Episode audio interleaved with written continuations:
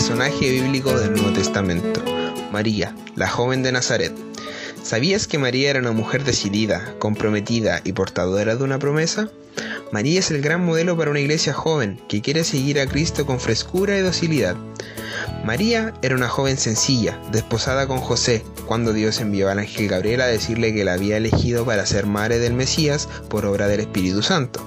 María pregunta y dialoga con él, y sin comprender el misterio ante ella, responde con una fe libre y comprometida.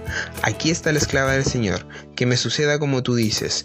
Lucas capítulo 1, versículo 38. Desde ese momento, María es Madre de Dios, hija predilecta del Padre y esposa del Espíritu Santo. María pertenece al grupo de los Anahuim, o resto de Israel, quienes esperaban fielmente al Mesías prometido. Fue una mujer de oración, con gran confianza en Dios y sus planes de salvación. Aparece en la boda de Encaná, al iniciar Jesús su ministerio y es modelo de discípula que vive los criterios del reino.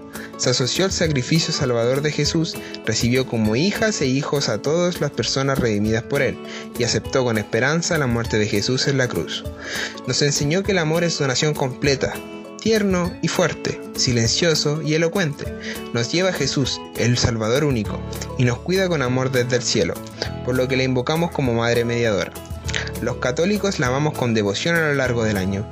Nos alegramos de haber sido libres del pecado original en la fiesta de la Inmaculada Concepción y por la Madre de Dios. Alabamos su virginidad al concebir a Jesús en la fiesta de Asunción del Señor y celebramos que fue llevada en cuerpo y en alma al cielo en la fiesta de su Asunción, lo que nos refuerza la esperanza en la vida eterna.